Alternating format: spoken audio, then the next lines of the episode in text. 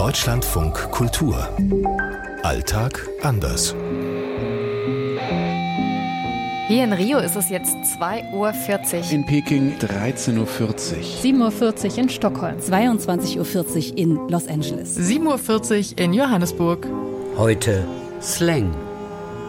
Ja klar, also in Brasilien gibt's viele Slangs. In Südafrika ist das tatsächlich so, dass die Jugend viele, viele Wörter irgendwie so ein bisschen verweichlicht. Also das englische Wort sweet, ja, für süß, das ist hier ganz, ganz oft sweet. In China gibt's natürlich auch Slang. Und es gibt natürlich auch eine Amerikanisierung. Es gibt Anglizismen. In den USA ist Jugendsprache oder Slang unglaublich vielfältig.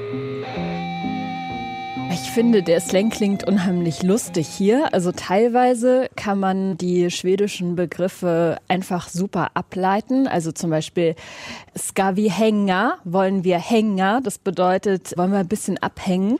Mein Lieblingsslang tatsächlich, was ich bei meinen Kindern immer mal wieder höre, ist, wenn sie so der Meinung sind, jetzt komm mal ein bisschen runter, reg dich mal nicht so auf, dann sagen sie, Chilla Gunilla, also chill mal Gunilla. So Slang setzt sich meistens aus unterschiedlichen Kulturen zusammen. Und gerade in Kalifornien merke ich immer wieder, das ist so ein Schmelztiegel. Wenn ich an Jugendsprache denke, denke ich an sowas wie cringe, also für irgendwas, was unangenehm ist oder merkwürdig ist. Aber es sind so Ausdrücke auch wie okay Boomer, wo man eben eine ältere Generation, so 60 plus meint, wenn man sagt, ach, okay Boomer, also okay, alter Mensch, Du musst mir doch nichts erzählen. Das ist was, was Jugendliche hier viel benutzt. Wenn man anstößt beim Trinken, sagt man auf Chinesisch Ganbei, das trockene Glas.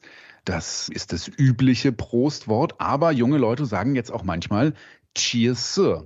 Also Cheers, das kommt dann aus dem Englischen. Das gleiche gibt's zum Beispiel, wenn man etwas gut findet, dann sagt man auf Englisch nice und auf Chinesisch kann man dann nice sagen. Und dann gibt es hier auch noch eine andere Eigenart, die gibt es nicht nur in Brasilien. Das ist der berühmte Gualindu TKK. Übersetzt heißt das die Sprache aus dem Viertel Catechi in Rio.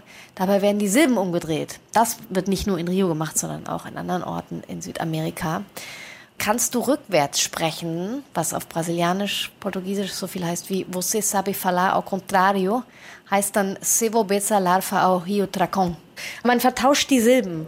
Wenn einem so jemand begegnet, der das spricht, dann hat man keine Chance mehr als Außenstehender. Was ich immer witzig finde in Südafrika ist, auch so in diesen Zulu- und Hossa-Gebieten, wenn da ein Mädchen geboren wird mit etwas hellerem Hautton oder auch wenn ich als Frau reinkomme, die jetzt nun mal ziemlich weiß ist, dann wird man immer bezeichnet als Yellowbone, ja, also quasi als gelber Knochen. Und ich frage mich immer, warum denn zum Donner? Ja? Aber die Jugendlichen sagen dann immer, hier guck mal wieder ein Yellowbone.